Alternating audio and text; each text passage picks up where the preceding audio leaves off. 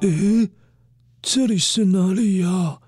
嗯，哦，我想起来了，乖乖，欢迎来到第一届捡声音面包屑大赛。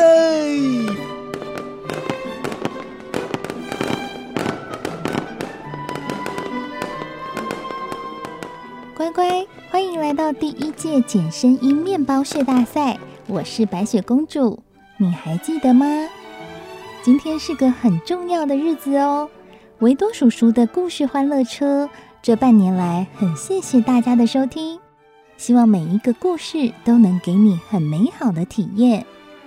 第一届简声音面包屑大赛总共有三题，请听完下面的小短剧，发现三个声音面包屑，然后请家里的大人帮你转剖维多叔叔的文章，并回答问题。不管你有没有答对，都有机会参加抽奖哦。准备好了吗？第一届捡声音面包屑大赛来喽！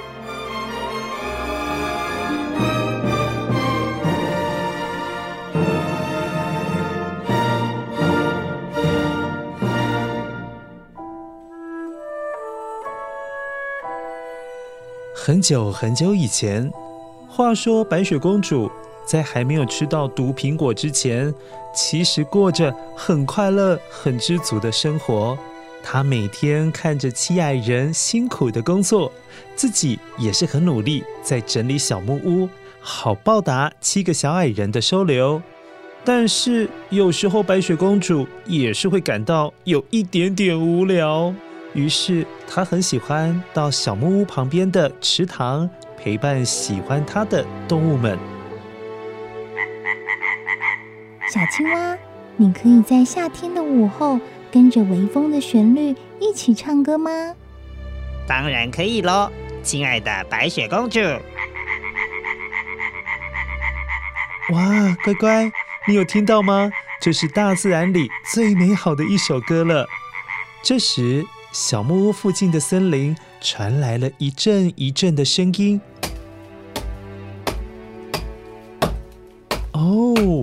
原来是小矮人在附近森林辛勤的工作，因为小矮人们准备为白雪公主建造一张大一点的床，否则小矮人剩下的床都太小了啦。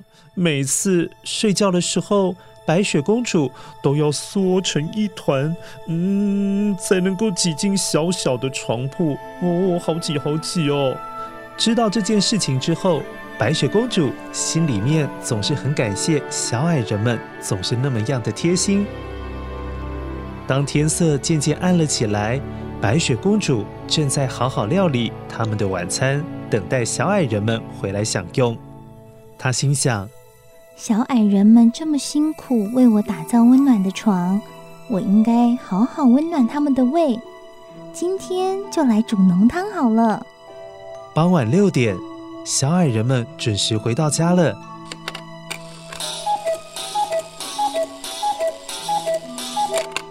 今天除了砍了很多木材，还收成了好多玉米哦。于是他们煮熟了玉米，再剥成一颗一颗的，加进了浓汤里面，就变成了一大锅玉米浓汤。他们边喝边聊天，度过了美好的晚上。好了，乖乖，赶快去维多叔叔的脸书专业转播文章，回答问题喽！